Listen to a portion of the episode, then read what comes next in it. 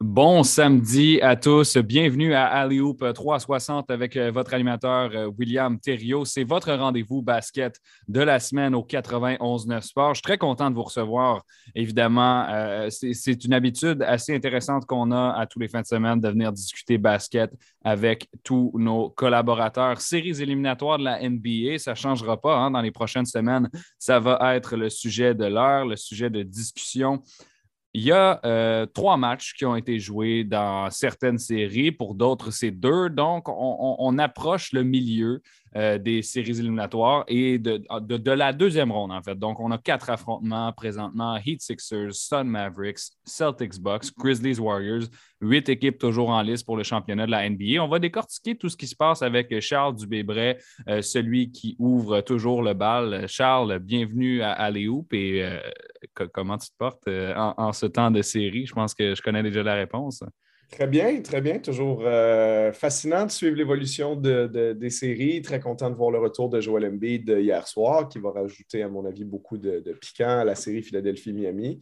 Euh, mais sur un autre ordre d'idée, très content d'être à Québec présentement, de profiter du, beau soleil dans ma province d'origine. Donc, euh, non, tout, va très bien, puis bien content de suivre le basket et d'être ici en fin de semaine encore. Donc, Charles qui nous rejoint de, Québec aujourd'hui, il avait fait euh, du Nicaragua par le passé, si je ne me trompe pas, à, Calgary aussi, non? Hein? C'est ça. Donc, euh, Charles, c'est un peu un globe trotteur. Il nous rejoint de plusieurs endroits différents, mais toujours là à chaque fin de semaine. Euh, donc, si tu, veux commencer, on peut, on peut y aller avec les, Philadelphie et puis Miami pour commencer, étant donné que tu as mentionné le retour de Joel Embiid. Je pense que c'est important d'en parler.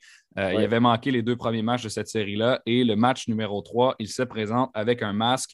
Euh, le Heat ne, marque que 79 points. C'est très, très peu. Oui, grosse, grosse différence dans ce match-là. Euh, gagné euh, ben, au score final, en tout cas, relativement facilement par les Sixers, même si mm. le match était serré au troisième quart, euh, même au début du quatrième quart, et que la grosse partie de, cet écart-là s'est fait à la fin. mais je pense que juste d'un point de vue psychologique, ça prend un beat pour qu'on ait une série. Puis on l'a bien vu dans les deux premiers matchs, il n'y a, a, pas photo entre les deux équipes. si, si Embiid n'est pas là, si ton MVP n'est pas là, Embiid, ça a été un des deux ou trois meilleurs joueurs de la NBA cette saison. Euh, donc, si tu l'enlèves, on peut blâmer James Harden tant qu'on veut, puis on va avoir l'occasion d'en reparler. Mais il reste que James Harden, c'est la deuxième option de cette équipe-là. C'est sûr que Harden, historiquement, il a été plus que ça. Il a été MVP. Il a été, euh, je pense, cinq ou six fois sur le podium du MVP. Il a passé tout près d'en gagner euh, trois ou quatre. Donc, il a été champion marqueur de l'NBA, il a été champion passeur. Donc, on, on l'estime sur son passé, mais ça reste que c'est l'option numéro deux. Puis, c'est comme si demain matin, si les Bucks perdent Yanis, est-ce qu'il faut blâmer Drew Holiday? Imaginons que Middleton ne serait pas blessé. Est-ce qu'il faudrait blâmer Holiday et Middleton ou simplement expliquer leur défaite par le fait que ben, Yanis n'est pas là? Donc, euh, euh, le, Heat, Heat, Sixers, pour moi, c'était une série extrêmement intéressante, extrêmement serrée, dure à prédire. Moi, j'avais prédit le Heat, mais dans une série extrêmement serrée, euh, parce que le Heat est une équipe qui a beaucoup de cohésion, qui a beaucoup de stabilité, qui a une, culture de travail, qui a le même entraîneur depuis 13-14 euh, ans, la fin des années 2000, avec Rick Spolstra. donc, tu sais, en termes de, de, fameuse chimie d'équipe, et d'éthique de travail, tout ça, discipline, tu ne peux pas faire mieux que le Heat de Miami dans la NBA. Donc, tu es un peu à l'extrême par rapport à une équipe comme Philadelphie qui, euh, ben, qui, a fait venir un nouveau coach la saison dernière, qui a fait un gros échange à la limite euh, des transactions avec Ben Simmons. Tu as eu toute cette situation-là. Tu as, l'avènement d'un Tyrese Maxey, mais qui est tout jeune, qui est à sa deuxième saison dans la NBA. Donc, disons que tu as des pièces à Philadelphie qui sont tout aussi intéressantes parce que quand on compare talent pour talent, à la limite, tu peux argumenter que Philadelphie ils ont des meilleurs morceaux avec Embiid, Harden, avec euh, Maxi, Tobias Harris. Bon, ça n'enlève pas que de l'autre côté, tu as Butler, Adebayo et Laurie, mais je pense qu'entre les deux, la présence d'Embiid fait peut-être basculer ça du côté de Philadelphie, mais collectivement, le Heat est, plus fort. Donc, série serrée. Mais t'enlèves Embiid, c'est série inintéressante. Dans les deux premiers matchs, ça a vraiment été pas, pas très le fun à regarder, honnêtement. Tout le match, tu le regardes en te disant de toute façon, c'est sûr que le Heat va gagner. Là, même si Philadelphie revenait un peu dans le match, à chaque fois, tu te dis ça ne te donne pas l'impression que Philadelphie peut faire grand-chose. Donc, euh, on se dirigeait vers euh, peut-être un balayage, voire un, balayage de gentilhomme là, qui allait se terminer en 5 euh, à Miami. Mais le retour de Embiid, ramène la série 2-1. Je ne serais pas surpris que Philadelphie puisse gagner à domicile le match numéro 4, puis on repart à zéro avec une série 2-3 à la fin. Ça, ça va être vraiment intéressant. Donc, euh, euh, chapeau à Joel Embiid quand même d'être revenu parce que c'est euh, au-delà de son ligament déchiré dans le pouce qu'il avait contre les Raptors, c'est aussi pour les gens qui ont peut-être moins suivi, mais tu sais, commotion cérébrale, fracture de l'os orbital au-dessus de l'œil sur le, coude de Pascal Siakam qui a reçu en fin de match. C'était accidentel, mais c'est comme ça. Donc, de revenir de ça assez vite puis de dire, regarde, je passe le, le, protocole des commotions cérébrales, euh, puis je passe par-dessus le fait que j'ai une fracture juste à côté de mon œil. Oui, il, y en endure, euh, il en endure beaucoup pour aller jouer. C'était une belle, en bon anglais, c'était de la toughness, là, mais comme mhm. une belle toughness qu'il a démontré hier soir de jouer puis de, mener son équipe à la victoire. Donc, euh, chapeau à, à Embiid et aux Sixers. Je veux te poser une question sur Embiid, Charles. Je ne sais pas si tu as eu l'occasion de voir ça, mais vers le mois de février, euh, sur l'application NBA, on mhm. avait vu que la Mellow Ball allait être All-Star avant que ce soit annoncé. OK? Et là, dans un article sur l'application NBA, ils ont appelé euh, Joel Embiid Kia MVP Joel Embiid sur l'application NBA, alors qu'il n'a jamais gagné l'MVP. Est-ce que tu penses, est-ce que tu penses qu'ils se sont comme échappés? Puis peut-être que. Je sais pas, honnêtement. J'ai vraiment l'impression par les, euh, les euh, straw polls, qu'on a, excusez-moi l'anglicisme, mais c'est des sondages que, le journaliste américain Tim Bontemps de ESPN fait euh, trois fois pendant la saison mhm. pour essayer de deviner qui va gagner le MVP en, faisant un sondage très représentatif. En fait, il essaie de trouver le, euh, une grande quantité de voteurs qui votent réellement à la fin de l'année, puis d'en avoir dans tous les marchés NBA, comme c'est le cas pour le vote du MVP. Donc, en fait, c'est comme s'il simulait le truc euh, puis je trouve que sa méthodologie est très bonne, donc c'est assez précis. Puis sur le, troisième, celui du trois quarts de saison, c'était quand même Jokic avec une grosse avance. Donc, ça laissait croire que ça serait probablement pas remontable et même la marge d'erreur que son sondage pourrait avoir. Euh, donc, je serais quand même surpris, pas, surpris dans le sens où Embiid ne le mérite pas. Moi, je toujours le MVP à chaque année, il y a plus qu'une personne qui le mérite. Moi, je pense, euh, cette année, il y en a au moins trois qui méritent le titre de MVP. Jokic, Antetokounmpo, Embiid, indépendamment de, qui va le, gagner. Euh, donc, si c'est lui, fantastique. Hein, c'est très, très mérité. Mais je penserais que ça va aller à Jokic au, vu de ce que Tim Bontemps avait sorti. C'est pour ça que personnellement, j'avais été, euh, été surpris quand j'ai vu, euh, quand j'ai vu justement cette capture d'écran de, de, l'application NBA qui disait qui a MVP Joel Embiid. Bref, euh, s'il le remporte et que ça vous surprend, eh bien, vous l'aurez appris quelques semaines d'avance ici en raison de, cette petite gaffe de l'application NBA. Prochaine série, Charles, on va toujours. Mais attends, ça ne règle, ça règle pas leur problème Harden, par exemple. Ah non, c'est vrai, c'est vrai. Tu as un mot là-dessus. Oui, ben, absolument, vas-y. Oui, parce que un autre élément fascinant de cette série-là, c'est les performances de James Harden. Puis, euh, sans vouloir aller trop dans les extrêmes, tu sais, tous les gens qui l'accusent de ah, il n'y a plus d'explosivité, euh, il n'est pas en forme, etc., etc., ou il est encore blessé. Bon, euh, ce qu'on voit clairement, c'est que James Harden n'est plus le joueur qui était à Houston. Ça, je pense que c'est une assez bonne certitude et ce joueur-là, on ne le reverra plus. Peut-être qu'il y a peut-être un peu de blessure, un peu de conditionnement qui peut, sur lequel il peut travailler peut-être la saison prochaine, mais il reste que quand on parle de, James Harden, on parle aussi d'un joueur qui est rendu à quoi 33, qui va avoir 33 ans, si ma mémoire est bonne. Je pense qu'actuellement, il y a encore, oui, je viens de vérifier, 30, il va avoir 33 cet été, donc 33 la saison prochaine. Euh, Harden est en fin de contrat. Et ça, c'est problématique pour les Sixers parce qu'il y a une année d'option encore sur le contrat. Donc, il pourrait l'activer, mais c'est plus ou moins à son avantage de le faire, à moins qu'il n'y ait vraiment pas de marché pour lui, ce qui serait surprenant. Euh, donc, c'est son dernier gros contrat. C'est le contrat, par exemple, sur lequel Chris Paul est en ce moment avec euh, les Suns. Euh, Russell Westbrook avec les Lakers. C'est le gros contrat. Oui, c'est ça. C'est ton deuxième gros contrat. Puis, euh, même Harden, dans son cas, je pense que c'est le troisième parce qu'il en avait signé un un peu plus jeune avec euh, Houston. Mais là, l'extension, il faut bien se tenir. Là, si on lui rajoute quatre ans à son contrat, ça veut dire qu'en tout et partout, euh, on lui devrait 270 millions sur les cinq prochaines saisons. Ce qui veut dire qu'à la dernière saison, à, à 37 ans, tu paierais James Harden 61 millions de dollars par saison. Ça, c'est ridicule. Donc, euh, donc c'est ça qui est complexe. Donc, c'est sûr que dans un monde parfait, Darren Morey ne veut pas lui offrir ça. Mais Darren Morey a un long historique avec lui. Puis Darren Morey vient d'échanger quand même Ben Simmons, puis plein de choix au repêchage, puis Seth Curry, puis Andrew Drummond pour avoir James Harden dans son équipe. pour maximiser la fenêtre de championnat de Joel Embiid, a commencé par cette saison. Donc, ça, c'est l'année 1, les playoffs 1, si je peux dire, avec Harden et Embiid. Donc, en réalité, le plan de Maury, c'est ça. C'est de dire, bon, même si Harden n'est peut-être plus tout à fait un numéro 1 dans l'NBA, c'est pas le gars qui va gagner Finals MVP, mais il peut peut-être être le, sidekick, entre guillemets, le, le, Kyle Lowry de Kawhi Leonard à Toronto. C'est des joueurs très différents, mais c'est juste pour faire un exemple. Euh, le Chris Middleton de Yannis Antetokounmpo euh, à, à Milwaukee l'année passée, etc., etc.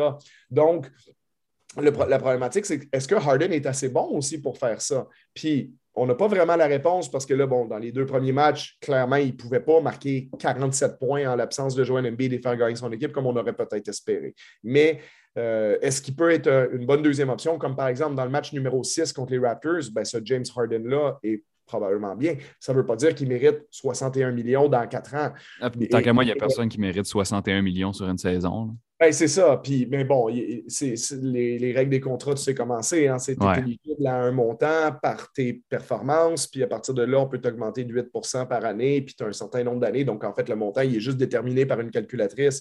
Puis quand, quand tu es un joueur qui vaut le maximum, si Harden est son agent, juge, et je ne suis pas sûr que Harden a un agent pendant que je le dis, je, me demande s'il ne se représente pas lui-même. Il est comme un, un cas à part. Mais s'il juge, lui, que euh, non, moi, je suis un joueur maximum, c'est tout. Puis, regarde, il n'y a pas de discussion. Est-ce que si tu es Philadelphie, est-ce que tu le laisses aller? Est-ce que tu es prêt à dire, ben non, puis là, clairement, tu prends un gros pas de recul, puis tu as tout échangé ça. Clairement, à cause de son nom, il y, a, une autre équipe qui va le prendre au maximum. Ben, je ne sais pas si une autre équipe va le prendre au maximum, mais il y a peut-être une équipe qui va le prendre à pas loin de ça. Ouais, dans le coin de... Tu vas t'attacher les mains complètement financièrement à Philadelphie. Tu ne pourras plus faire de modifications sur, son équipe, sur ton équipe par la suite. Heureusement pour eux, ils ont Tyrese Maxi sur un contrat recru pendant encore deux saisons. Ça, ça va leur donner un gros, gros coup de pouce au vu des performances de Maxi. Mais Harden, c'est sûr que peut-être si lui est prêt à faire une petite concession puis dire écoute, Daryl Morey, là, je, te, je te respecte beaucoup, on a travaillé longtemps ensemble à Houston, tu es, le premier à, à me vanter depuis une décennie, puis tout ça, OK, je suis prêt à te faire un peu de rabais, puis je vais signer pour moi. Ça, c'est peut-être comme ça que ça va se régler. Euh, moi, je pense que la meilleure situation pour Philadelphie, mais ça n'arrivera pas, à mon avis, c'est que Harden activerait son option de joueur. Euh, ça veut dire qu'en réalité, tu, tu, tu, kicks le problème dans un an. Là, même si tu t'en fous en réalité du montant de l'année prochaine, c'est juste qu'au moins tu aurais une saison complète pour le voir avec, euh, avec Embiid, puis tu lui dis, regarde, James, là, on aimerait savoir, on, est prêt à t'en donner de l'argent, mais on veut voir une vraie saison où tu es, en shape, tu n'es pas blessé. Qu'est-ce que ça donne, toi, PMB? Puis si on est satisfait de ça, regarde, on s'en fout de te surpayer parce qu'à partir du moment où tu as du succès, ce n'est pas si grave que ça, surpayer certains joueurs. Mais c'est un gros aussi. Hein. Faut, faut, faut que tu aies du succès. C'est ça, ça rentre dans le calcul. Exactement. Après ça, si tu as gagné, tu t'en fous. Tu suffirait de gagner un championnat, ça vaudrait la peine pour les Sixers. Écoute, ils n'ont pas gagné le, championnat depuis 1983. Donc, euh, euh, quand même. Première en, première en 40 ans. imagine, mettons, l'année prochaine, tu gagnes le championnat, puis les deux, trois autres années après, tu surpayes Harden, puis ça te menote, puis il perd en première ou en deuxième ronde. Garde, je pense que les fans de Philadelphie prendraient ça demain matin. Oui, je pense que n'importe quelle équipe prendrait ça. Charles, euh, on, a peut-être 5-6 euh, minutes pour euh, parler des autres séries. On va faire un, résumé bref de chacune d'entre elles. On va rester dans l'Est. Celtics Box, c'est 1-1. Prochain match ce soir, c'est décisif, la rencontre numéro 3. Oui, je, je, dirais même la, la 4 va l'être encore plus parce que ce qu'on sait, on ne sait pas pour qui, mais ça va être 2-1 aujourd'hui. La 4, je trouve toujours que c'est le match qui fait pivoter une série parce qu'il y a tellement de différence entre une série qui est menée 3-1 ou qui est égale 2-2. C'est énorme. Aujourd'hui, c'est 2-1. L'équipe qui perd ça a une chance, entre guillemets, de se reprendre pour le match numéro 4. Mais ça reste une série de 7. Tous les matchs sont importants. Euh, l'équipe qui gagne aujourd'hui prend un peu le, disons, un, certain contrôle de la série. euh, les Bucks ont réussi à voler l'avantage du terrain à Boston. Euh, les Celtics ont eu l'air de la meilleure équipe des deux dans le match numéro 2, ça c'est sûr. Ont eu l'air de s'être ajustés beaucoup par rapport à la défensive des Bucks puisqu'ils leur avaient posé des problèmes. Mais pour moi, c'est la série la plus fascinante, la plus intéressante, comme je le disais, parce que dans l'Est, depuis un certain temps, la meilleure équipe, c'est les Celtics, mais le meilleur joueur au monde, c'est Yannis Antetokounmpo. Donc, et puis, c'est les champions défendants en plus. Donc, c'est dur de miser contre Yannis. J'ai tellement de respect pour lui, puis je le trouve tellement bon. Mais en même temps, ce n'est pas les, les l'équipe qui joue le mieux au basket depuis trois mois, c'est les Celtics de Boston. Donc, euh, fascinant de voir l'évolution de ça. Très hâte de voir le match numéro 3 aujourd'hui. Donc, série à surveiller, évidemment, euh, du côté de la conférence de l'Est. On va aller dans l'Ouest maintenant. Dallas, Phoenix. les Mavericks ont pris leur, premier, leur première partie de, de, cette série-là hier. D'après moi, peut-être qu'ils vont en chercher une autre, là, mais ça ne se rend pas en 7, à mon avis. Oui, euh, euh, ben, encore une fois, le match numéro 4 va faire pivoter ça parce que les Suns ont été très dominants dans les deux premiers matchs. Puis ce qui était même un peu inquiétant pour les Mavericks, c'est que c'est malgré des performances euh, stratosphériques de Luka Doncic. Là, donc, tu ne peux pas dire Ah ben ils ont contenu. Non, Doncic, il, il, a mis quoi 45 points dans le premier match, puis 35 ou 36 dans le deuxième. Ben là, il est dépassé. je sais que c'est un petit échantillon, mais c'est le meilleur, celui qui a la meilleure moyenne de, de, points marqués en séries éliminatoires de l'histoire de l'NBA. Oui, mais plus depuis hier soir. Parce qu'il ah est, il est au nez à nez avec Jordan. Fait qu'il, euh, pendant un instant, il l'avait dépassé. Oui, oui, c'est ça. Non, mais comme tu dis, le match numéro 2, il l'a dépassé. il va peut-être le redépasser en fin de semaine. Ils sont vraiment, c'est, une course très serrée à laquelle Jordan ne, participe plus depuis 20 ans. Euh, après, c'est pas, pas, euh, pas simple de maintenir cette moyenne-là sur la durée aussi. Ben, Luca, il va peut-être le faire pendant 7 ou 8 ans, mais c'est quand il va être dans la trentaine puis que ça va redescendre un peu, c'est toujours ça. je pense que Jordan, sur le long terme, n'est peut-être pas trop inquiet. Bref, euh, non, euh, Doncic, écoute, il y a ce qu'il faut pour, euh, pour gagner des matchs. Puis quand Brunson ou Dinwiddie, des joueurs comme ça, peuvent performer, lui donner un coup de main, marquer des points. En l'occurrence, plus souvent Brunson que, que, Dinwiddie, mais je les nomme les deux parce que c'est des profils créateurs.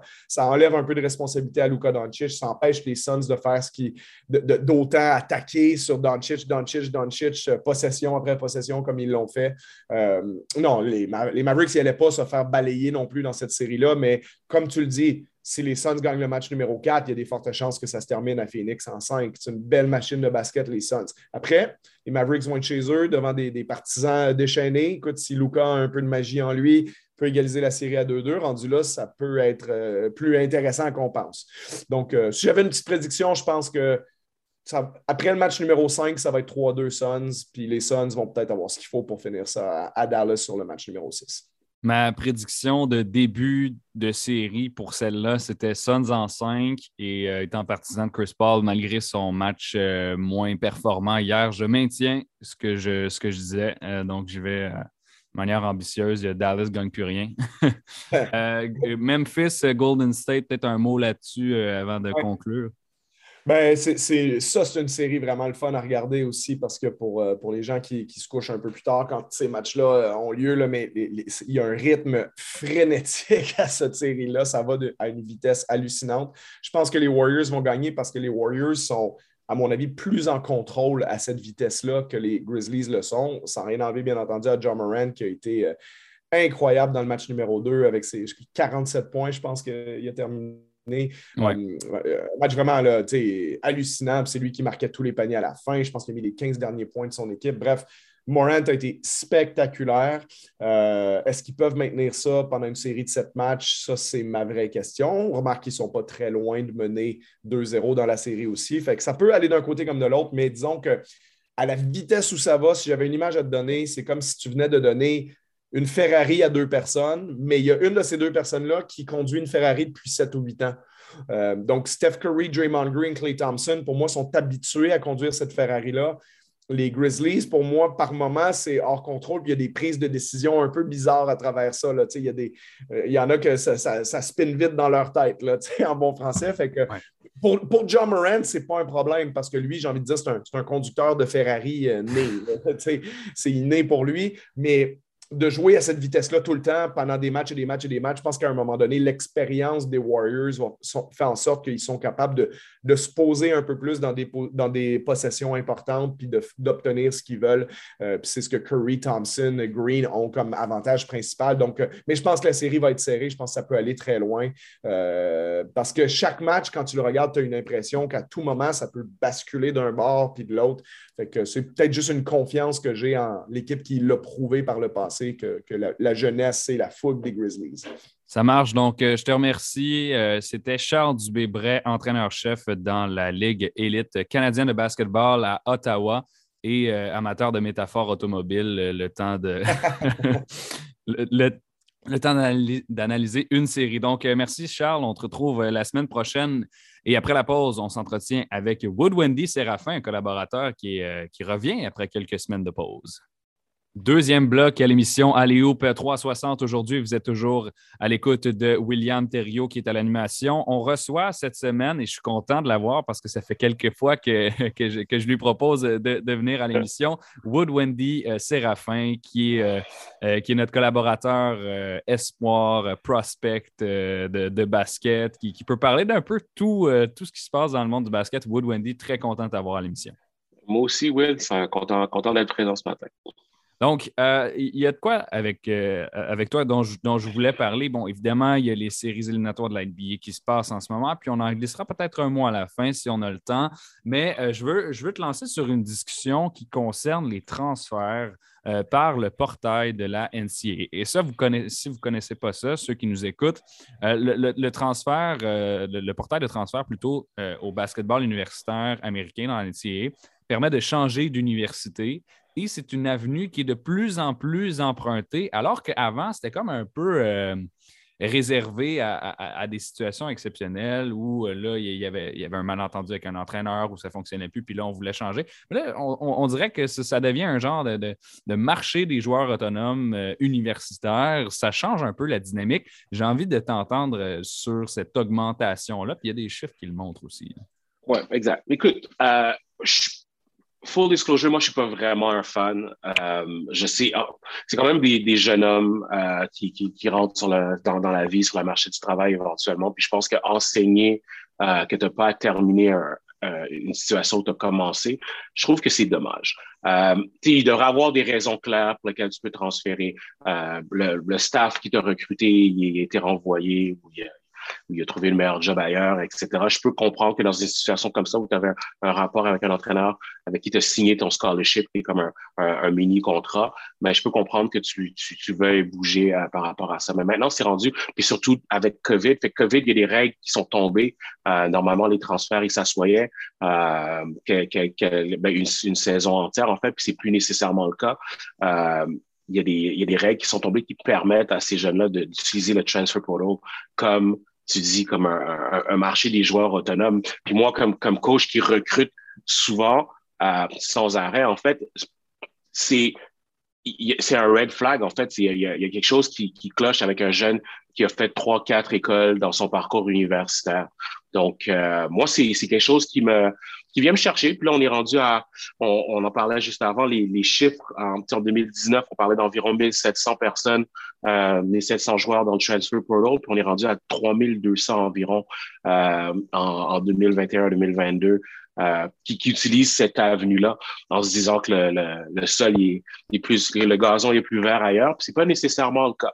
Moi, un, jeune qui ronge son frein puis qui se dit, hey, moi, je vais, je vais trouver une manière d'avoir plus de temps de jeu puis de faire ça fonctionner où est-ce que j'ai choisi d'aller, euh, ça a beaucoup plus de valeur, à mon avis, qu'un jeune dans le porto en ce moment. Et toi, euh, Wood, tu es toi-même un, directeur de programme à Dynasty euh, Basketball qui, qui, recrute des jeunes et puis tu es entraîneur aussi à Brébeuf donc au collégial. Donc, j'imagine que d'un point de vue d'entraîneur, de voir euh, des jeunes euh, changer d'université euh, en ayant, de, entre guillemets, de moins en moins de raisons de le faire, ça doit te faire sentir d'une façon particulière quand même. Oui, mais il y, a, un processus, il y a, un processus à respecter dans, tout ça, puis apprendre à, plus tu augmentes dans la pyramide, right, plus tu, tu, tu vas à un haut niveau de sport, ben, moins les opportunités sont grandes, puis plus c'est difficile euh, d'aller chercher le temps de jeu auquel tu t'attends, c'est normal, puis il y a un processus derrière ça, puis un, un jeune qui met le temps de travailler, puis de, de, de, créer son opportunité. Moi, je pense que c'est c'est ce qu'on veut, c'est ce qu'on veut encourager euh, dans, dans, la génération qui s'en vient, la génération d'aujourd'hui. Euh, en termes de, d'approche euh, au sport puis de, toute autre chose dans la vie. C'est le, pourcentage de ces gars-là qui veulent jouer pro, il est, infime, il est minime. Euh, je pense qu'on leur enseigne pas la, la, bonne chose. Comme tu dis, oui, définitivement quelque chose qui me, dérange. Puis quand je recrute, quand je réalise qu'un joueur, moi je, je, recrute pour le cégep par exemple, qu'un joueur a changé d'école secondaire trois, quatre fois pendant son parcours, c'est ça, c'est quelque chose qui me fait peur. Puis mon, mon intérêt baisse, c'est certain. Mm-hmm. C'est comme un l'expression red flag en anglais où euh, euh, ben, ce gars-là, il a changé d'école quatre fois euh, au secondaire. Pourquoi est-ce que moi, après une saison, il s'en irait pas ailleurs? Ben, exactement. C'est que la, première fois qu'il va frapper un mur, la première fois que je vais essayer de lui enseigner quelque chose, peut-être en l'assoyant, ben, il va se dire je vais aller chercher de quoi ailleurs. La, la, relation entraîneur-joueur, elle, a changé beaucoup par rapport à ça.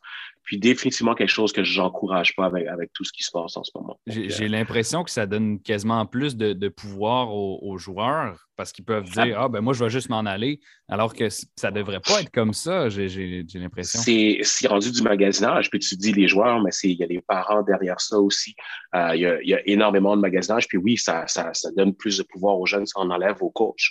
Euh, mais les, les programmes qui se respectent sont en fait, ils ne lèvent pas leurs pieds là-dessus. Nous, nous, sais qu'on en a eu. Si tu veux tu veux t'en aller, tu veux transférer, so be it, go for it. Tu peux, tu peux y aller, tu peux, tu peux aller voir ailleurs, mais on recrute définitivement des jeunes qu'on sent qu'on des valeurs qu'on recherche, euh, qui sont prêts à travailler puis à, vouloir surmonter quelques obstacles. Parce qu'en fait, c'est ça la vie. Si tu pas prêt à vouloir surmonter ces obstacles-là, euh, je ne sais pas à quel point c'est vraiment une réussite. Donc, euh, c'est controversé comme situation, comme sujet. Euh, je ne sais pas tout le monde qui pense de la même manière là-dessus.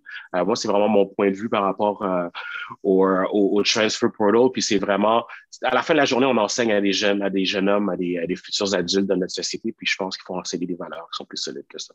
Mm-hmm. Ouais, je, te remercie d'avoir partagé ton point de vue là-dessus. Puis je tiens quand même à spécifier que bon, euh, on, en connaît, là, on, a, des joueurs d'ici qui, ont fait des transferts récemment ou qui en ont fait durant leur carrière, puis je ne veux pas rien enlever à ces joueurs-là, absolument. Je, les respecte tous énormément. D'ailleurs, il y en a qui sont déjà venus à l'émission, qui ont déjà transféré pour une raison ou une autre, puis on ne veut pas catégoriser tout le monde dans le même panier. Hein. Définitif. Puis on, leur souhaite tout le, succès du monde. C'est vraiment, c'est dans l'ensemble, avoir 3200 jeunes dans, dans, le, dans le portal, c'est c'est fou, à mon avis. C'est vraiment. Il y, a, certaines situations qui, méritent probablement un transfert, puis on n'a pas tous les cas par cas. Euh, mais 3002 en, en, en un an, c'est énorme. Oui, c'est ça. Puis c'est un chiffre qui, monte d'année en année. Et là, ça, c'est le chiffre euh, qui concerne seulement le volet masculin euh, de la NCA, bon, les, trois divisions, là, 1, 2, 3. Par contre, si, tu regardes les, femmes, il y, a, 2000 de plus. Donc, ça fait au-dessus de 5000 quand même jeunes qui changent d'université. Je ne connais pas le nombre d'athlètes total dans la NCA euh, qui jouent au basket, mais 5000, c'est un gros pourcentage. C'est un, bon pourcentage quand même. Euh, j'aimerais peut-être qu'on se penche euh, plus particulièrement sur la situation de ceux qui ont changé euh, récemment, qui, viennent d'ici, si, tu veux bien en parler. On, on, pense premièrement à Kishan Barthélemy, qui jouait depuis deux ans avec les Buffaloes du Colorado et qui maintenant est allé rejoindre un autre gars d'ici, Quincy Guerrier, avec les Ducks de l'Université de l'Oregon. Exact. Euh, Kishon, un joueur que j'aime énormément, euh, un joueur que du chien. Euh, il, va, il va rejoindre euh, Quincy. Euh, très excité de voir ce qui va se passer là-bas pour ces, pour ces deux-là. Oregon, le, le coach, il, le nom, il m'échappe en ce moment. Il y, a une, une connexion avec le Québec qui est très... c'est pas, pas la première fois. il aime recruter les athlètes d'ici. il aime la culture, il aime ce qu'on développe au Québec, puisqu'on va chercher de, de, nos jeunes à Montréal. Puis euh, quand il y a un jeune qui décide de transférer un jeune de, chez nous, j'ai toujours un œil vers Oregon parce qu'ils sont ils sont au courant, ils savent ce qui se passe, puis ils les connaissent, nos jeunes. Donc, je suis pas surpris, très content pour qu'ils chantent, puis ils vont être, euh, c'est une équipe à regarder, à suivre pour le, pour le championnat l'année prochaine. L'entraîneur, c'est Dana Altman. There you go. C'est ça. Donc, euh, et puis Keyshawn, donc, il y, a, eu une courbe de progression assez intéressante entre euh, sa saison euh, freshman et puis sophomore. Si tu regardes la première, c'est 30 matchs, seulement un comme partant, avec 12 minutes de jeu en moyenne pour 4 points, une passe et demie. Bon, ce pas les, les, chiffres qui sont les plus attirants. Par contre, si tu regardes sa deuxième, là, il y a une amélioration assez drastique. partant de titulaire, en fait, sur 28 de ses 33 parties, 11 points par match. Il monte ça à deux rebonds et demi, deux passes et demi. Donc, contribution qui monte. J'ai hâte de voir ce que ça va donner en Oregon dans une ligue super compétitive dans, dans le Pac-12 où il était. Euh, puis qui chante même à sa première année, qui chante, c'est un joueur que tu dois regarder, tu dois prendre le temps de, de l'apprécier, ce qu'il fait sur le terrain. Il fait, il fait les choses pour gagner, il va plonger sur les, sur les balles libres. Euh, c'est, un, un, joueur d'équipe, c'est un joueur qui amène une énergie incroyable. Euh, je suis pas surpris du tout, du tout, du tout de voir ses résultats. Puis je suis persuadé qu'il va avoir une année de fou à Oregon l'an prochain. Donc, euh, Keyshawn qui avait de l'intérêt d'ailleurs de 12 euh, universités au, total. Parmi ça, on trouvait euh, Clemson, Notre-Dame, Arkansas, Maryland. bon, il y a plusieurs équipes qui ont fait le tournoi de la NCAA. On souhaite la meilleure des chances à Keyshawn dans, dans, sa nouvelle aventure ici, ben, pas ici, mais en fait plutôt en Oregon. plus récemment, il y a Georges Lefebvre, donc c'est arrivé cette semaine, qui, jouait à l'Université du Vermont, qui lui aussi a participé au tournoi NCAA March Madness, qui maintenant, et ça c'est particulier, fait partie de l'université Simon Fraser, qui est, et puis ça, dont on s'en parlait avant de rentrer en ondes, la seule équipe euh, NCA située au Canada. C'est en Colombie-Britannique. Exactement. Donc, c'est une équipe euh, qui, se retrouve dans une division NCA, euh, dans la division 2. c'est la seule équipe au Canada qui a, ce statut. Puis, c'est intéressant, c'est que ça permet à nos jeunes de, jouer à, ce niveau-là, de jouer au niveau où ils le désirent, puis de rester sur, sur le sol canadien. Donc, moi, je trouve ça super intéressant. Georges, c'est un jeune que je connais très, très bien. Euh, c'est un joueur, que j'aime beaucoup. Il n'a pas, pas eu la chance de, jouer beaucoup au Vermont. Euh, à mon avis, ce qui est pris un peu entre deux positions. Georges, il est six pieds neuf, super athlétique. Euh, il y a beaucoup d'outils qu'il est en train de mettre ensemble, qui est en train de, en train de, trouver un moyen d'utiliser les outils qu'il a. Puis c'est souvent, c'est souvent comme ça pour les joueurs plus grands, ça prend un peu plus de temps en termes de développement. Puis il euh, faut, faut que tu sois sur le terrain aussi. Puis je pense que genre, c'est dit sans être dans le secret des dieux, on ne s'est pas parlé récemment, euh, mais qui s'est dit qu'avoir plus de temps de jeu, c'était une priorité pour qu'il puisse continuer à se développer. Euh, donc, je suis très content, j'ai hâte de le voir à Simon Fraser. Il est venu, il y avait un match des étoiles de joueurs de joueurs universitaires récemment euh, à Montréal. puis Georges très, euh, très bien. Par Game, Point, c'est bien ça. exact. Georges a été, il a, très bien fait, il a montré des belles choses, euh, lancer le ballon de loin, qui c'était une de ses faiblesses. Puis juste en termes de mécanique, moi j'ai vu beaucoup de changements, beaucoup d'améliorations. Donc c'est un, un, nom à, à, garder en tête. C'est un joueur qui risque de faire beaucoup de bruit l'année prochaine. Excellent. Donc on va garder son nom en, en tête. Donc je pense que ça peut faire le tour là, pour euh, l'aspect euh, basket universitaire euh, de, cette chronique-là. Il nous reste encore quelques minutes, Wood, et je pense que tu vas être content puisqu'on se donne l'opportunité de parler des séries éliminatoires de la NBA. La, la, question que je veux te poser, compte tenu qu'il y a quatre duels en ce moment, c'est lequel t'intéresse le plus et pour quelle raison? Euh, lequel m'intéresse le plus? J'ai, ce qui se passe à Phoenix, Phoenix contre, contre les Mavericks, euh, c'est, mon, mon duel favori en ce moment. Puis écoute, Milwaukee, Boston n'est pas très loin.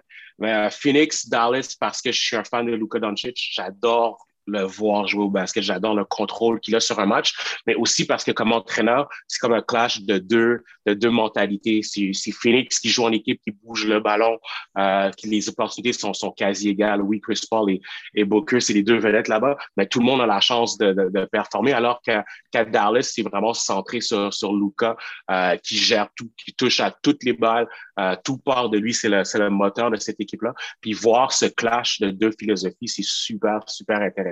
C'est comme coach, moi, je regarde ça, puis c'est un, match d'échecs, en fait. C'est stratégie contre stratégie, puis c'est ça, me fait, triper. C'est magnifique de voir ça. Dallas l'a remporté hier soir euh, dans tout un match, puis c'est drôle parce que le match que Dallas a remporté, c'est parce qu'ils ont eu plus d'aide, la balle a circulé un peu plus euh, de, leur côté, puis ils ont eu euh, Jalen Bronson a eu tout un match hier, je pense qu'il a 28 ou 30 points. Euh, on a vu plus d'aide de Dinwiddie euh, pour Luka Doncic. Puis, ça, en fait, moi, moi, ça, ma, philosophie, c'est que bouger le ballon puis jouer en équipe, c'est plus, c'est plus efficace. Puis c'est ce qui mène à, des victoires. Puis voir que Dallas réalise que, on n'a peut-être pas le choix d'aller chercher ce côté-là pour pouvoir s'en sortir. Je trouve ça super intéressant. Donc, euh, définitivement, ma série, la série que j'aime le plus suivre en ce moment. Ma prévision, moi, euh, ben, euh, je dois avouer que je, je l'ai déjà dit en ondes. moi, je donne le championnat aux Suns. Euh, donc, ma prédiction en, début de série, c'était Suns en 5. Ça peut toujours se produire. Il faut se rappeler que dans les séries, le, match numéro 4, souvent, est, très décisif. J'en parlais avec Charles Dubébret avant la pause. C'est soit 3-1 ou soit 2-2 ça donne une, genre de, dynamique qui est complètement différente. Est-ce que tu crois aux chances des Mavericks dans cette série-là euh, en tant que partisan de Luka Doncic? Moi, j'avais Dallas en 7. Donc, euh, ah, oui, j'y crois. oui, j'y crois. Oui, j'y crois fort. Euh, il y, a un adage qui dit que la série, elle n'a pas commencé tant que quelqu'un n'a pas gagné sur la route. en ce moment, c'est encore le cas. Donc, moi, moi je m'attends à ce que Dallas gagne le prochain match à la maison. Puis, ce qui rend les choses super intéressantes. OK. je, suis, quand même intéressé de, regarder cette série-là maintenant que j'ai ton point de vue. C'est la première personne qui me dit qu'il voit Dallas gagner. Donc, euh, un choix original, j'aime ça. Tantôt, tu as, mentionné que Box Celtics n'était pas loin derrière. Je pense qu'on peut en, parler et il nous reste encore deux minutes.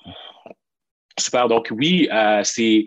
Écoute, à mon avis, Yanis, c'est le meilleur joueur de la NBA. Euh, puis je pense que c'est pas proche.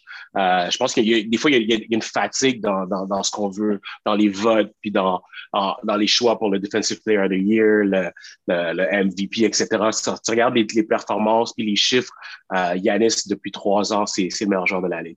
Euh, puis le, le, voir performer, c'est incroyable. Puis voir ce que Boston fait pour essayer de contrer ce joueur qui était probablement le joueur le plus dominant depuis Shaquille O'Neal dans la NBA, euh, c'est spécial. Puis voir, voir une, une, jeune équipe émerger comme les Celtics, c'est euh, c'est le fun. On est dans une période de transition. On est, en fait, on est c'est pas encore clair. Je pense que ça va prendre du temps aux gens de, de le réaliser. On est dans une période où est-ce que les, les Kevin Durant, les, les Kyrie Irving vont, vont prendre un pas de recul, puis les jeunes, les exact, les Jason Tatum sont, William il fait un signe vers le, vers, vers le bas, mais les Jason Tatum, ils prennent, ils prennent de la place, euh, puis c'est les prochaines super vedettes de, de, de, la ligue. Puis je pense que c'est ce qui se passe en, moment, en ce moment. Puis je crois que, en fait, les Celtics sont mes favoris pour le championnat. Euh, avec comment ah ils jouent en équipe, avec comment le ballon, le, le ballon bouge, avec les joueurs offensifs en fait, leurs meilleurs joueurs sont également leurs meilleurs joueurs en défense. C'est probablement la, une des rares équipes. Là, là c'est l'équipe en, en playoff en ce moment où c'est encore le cas. Euh, puis je, pense que pour ça, les Celtics ont une très, très bonne chance de se rendre, de se rendre jusqu'au bout. Ah oui, OK. Je trouve, ça, je trouve ça extrêmement intéressant que tu me mentionnes ça. Euh, encore une fois, je, reviens à, ce que Charles nous dit. Euh, lui avait placé les Celtics en finale au début des séries. Donc, ça, ça, a une chance, ça a une chance de se produire. Moi, j'avais mis les Bucks en finale dès le début des séries. J'avais prédit une, un, rematch, euh, donc euh, une revanche de l'an dernier en, en, finale. C'est quoi ta prédiction pour la finale? Ben, regarde, moi, en ce moment, en finale, euh, je, vois que Golden State, Golden State Celtics en finale, c'est probablement ce que je vois encore en ce moment parce que Dallas vont battre Phoenix. Mais je, Écoute, les, Celtics, les Celtics, c'est la meilleure équipe de la Ligue depuis janvier environ. Fait que c'est pas, c'est pas une surprise. Je suis, suis pas surpris d'entendre Charles dire ça. Euh, c'est, moi, vraiment, tu suis ce qui se passe. C'est la défensive euh, la, plus dominante qu'on a vue probablement depuis euh, les Pistons de Ben Wallace. Sa défense, ça joue au basket fort. Euh, ils se font confiance. Ils ont, pas peur de se parler dans le casque. Le coach, il a complètement l'emprise sur son équipe et ça paraît. Je, je, suis vraiment pas, je suis vraiment pas curieux, surpris de, de les voir où est-ce qu'ils sont. Il euh, faut quand même mentionner que, que, Milwaukee est sans Chris Middleton, qui est un joueur super important pour ce qu'ils mm-hmm. font. C'est pour ça que je les vois mal battre les Celtics sans leur, leur deuxième meilleur joueur, le, joueur vers qui ils se tournent euh, quand les choses ralentissent un peu, qu'ils ont besoin d'un panier rapide, d'un panier facile. Euh, puis son, son absence, plus cette série-là va avancer, plus son absence va se faire sentir euh, pour Milwaukee. Entendu. Euh, Wood Wendy Séraphin, merci beaucoup d'avoir été là aujourd'hui à Aléop 360. Ça a été très intéressant de te recevoir. Merci de m'avoir reçu. Après la pause, on s'entretient avec notre collaborateur au site web aléop360.com, mais j'ai nommé Liam Hood. C'est déjà le dernier segment de cette émission hebdomadaire Aléop 360, votre rendez-vous basket au 91 Sport avec euh, William Thériault. On est avec Liam Hood présentement et euh, bon, séries éliminatoires de la NBA. Vous connaissez la chanson. On en a parlé beaucoup. On va faire une genre de petite variante aujourd'hui pour discuter à la fois des séries, mais aussi de ce qui s'en vient par la suite. Je m'explique. Avec Liam, on veut euh, se pencher sur l'avenir des huit formations qui ont été éliminées en première ronde, donc quatre dans chaque conférence. Et on va se lancer avant de se lancer, je vais d'abord te saluer, Liam. Ça va bien? Ça va très bien, toi? Oui, ça va super bien également. Donc, je suis très content de t'avoir à l'émission. Euh, je pense que tu es venu quand même régulièrement dernièrement. Donc, euh, c'est une belle habitude. Euh, je suis content. puis, je suis sûr que nos auditeurs apprécient également tes apparitions commence de la conférence de l'Ouest, on change un peu, euh, on change un peu les choses parce qu'on débute toujours avec l'Est. Les Kings qui ont été éliminés par, les, par, Phoenix. D'après moi, il y a un bel avenir euh, avec cette équipe-là depuis l'échange de CJ McCollum, le potentiel retour de Zion Williamson qui dit qu'il veut signer. Euh, je, pense que c'est prometteur. Oui, puis c'est peut-être c'est peut-être parmi toutes les formations là, qui ont été disqualifiées, la plus intéressante avec le Jazz, mais ça, on va y revenir, parce que justement, tu as mis doigt dessus, l'arrivée de CJ McCollum change un peu tout en Nouvelle-Orléans. Parce que si on se penche un peu sur, OK, c'est quoi euh, le big picture en Nouvelle-Orléans, comme on dit en anglais, mais l'objectif va être de conserver Zion Williamson, puis d'éviter qu'il un scénario un peu comme Anthony Davis quand il a quitté pour Los Angeles.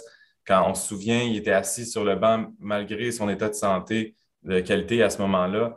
On se souvient que Eddie a mis de la pression sur l'état-major pour quitter. Et il y avait des rumeurs comme quoi ben, Zion, il pourrait le faire aussitôt que euh, cet été lorsqu'il va avoir euh, son autonomie, puis quand il va avoir la chance de signer euh, une extension, une prolongation de contrat de recrue.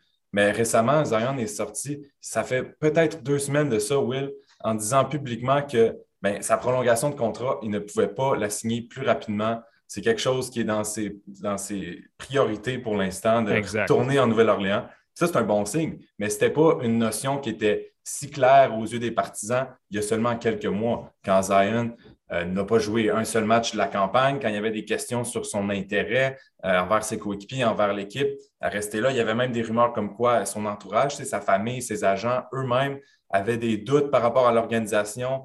Puis ça, ça c'est seulement que de l'huile sur un feu qui, déjà en Nouvelle-Orléans, n'allait pas très bien lorsqu'on ne gagnait pas de match. Mais moi, ce que j'ai toujours dit là, depuis le début de la campagne, c'est que si tu as vraiment besoin d'un argument pour convaincre Zion de rester en Nouvelle-Orléans, ben, il n'y a rien d'autre que tu peux faire sauf gagner des matchs. Puis, devine quoi, c'est ce qu'ils ont fait en deuxième moitié de saison. J'ai trouvé ça excellent de voir les Pels gagner dans le tournoi du play-in, gagner même deux fois contre les Suns de Phoenix au premier tour.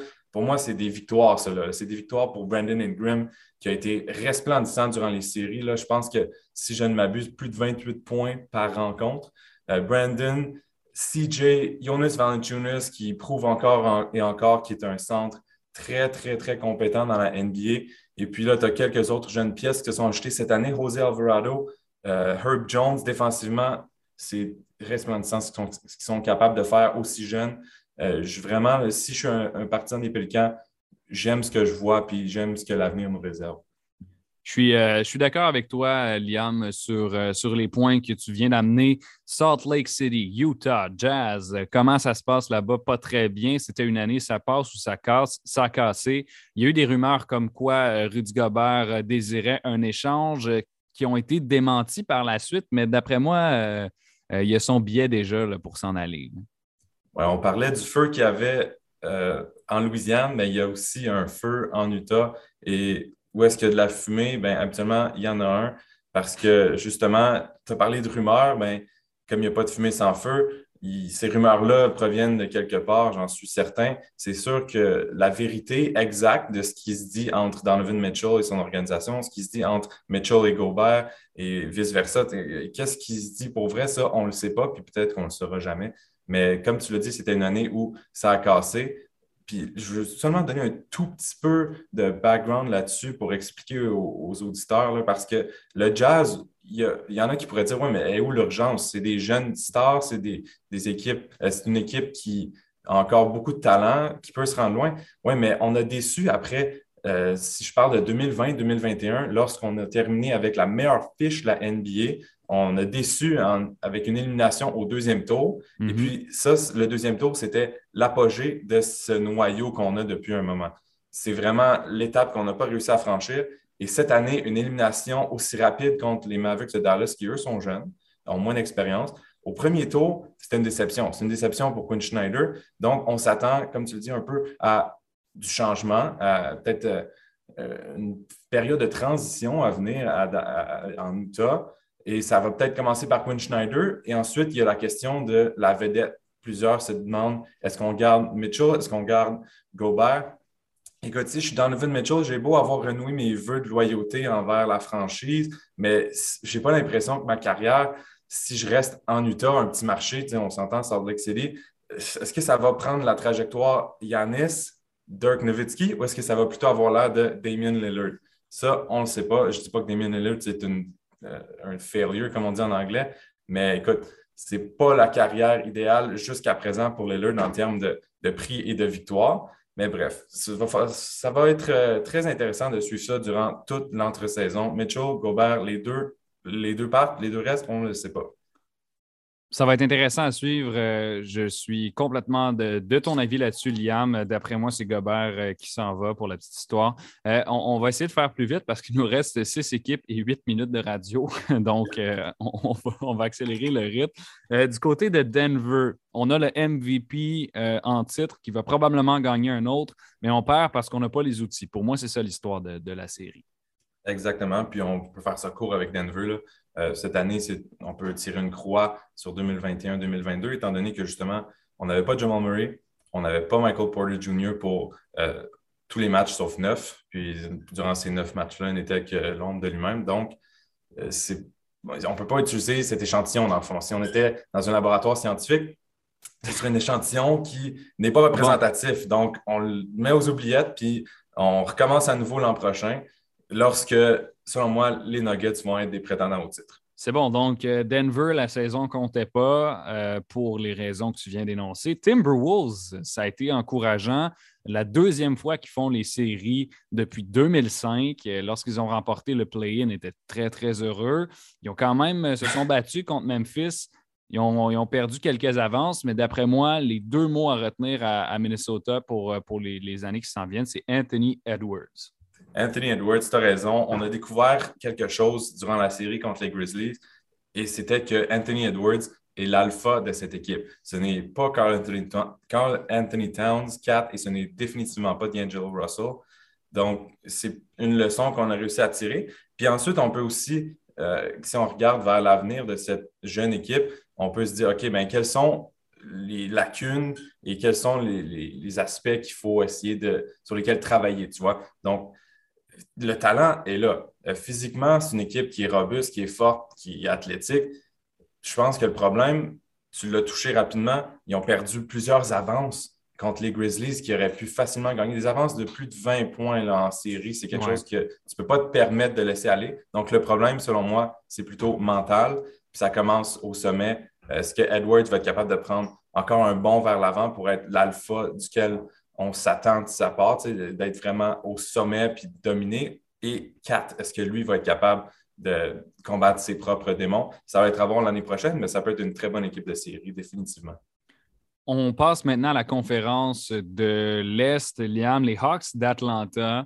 Trae Young, une très bonne saison euh, offensive cette année. Par contre, John Collins, qui était le numéro 2, a été euh, ben, de mon côté, décevant. Euh, il y, a eu beaucoup de gars qui ont, qui ont marqué au-dessus de, 10 points par match. Euh, donc, il y a une certaine polyvalence à Atlanta. Par contre, lorsqu'on les a vus en série, en, finale de conférence en 2021, pour moi, c'était plus loin que ce que cette équipe-là euh, représentait. Ça a été un peu un retour à la réalité cette année.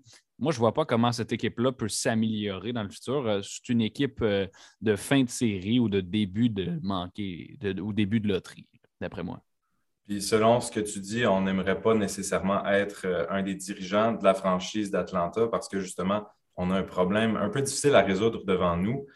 Et le sommet, en fait, l'apogée du potentiel de ce noyau se situe probablement entre l'an dernier et cette année, c'est-à-dire euh, un entre-deux de bonne équipe de série, mais pas une équipe qui se fait éliminer euh, au premier tour aussi facilement parce qu'on a toujours Trae Young. Trae Young a été décevant durant le premier tour, comme c'est le cas pour euh, John Collins, c'est le mot que tu as utilisé avec raison au retour de la blessure.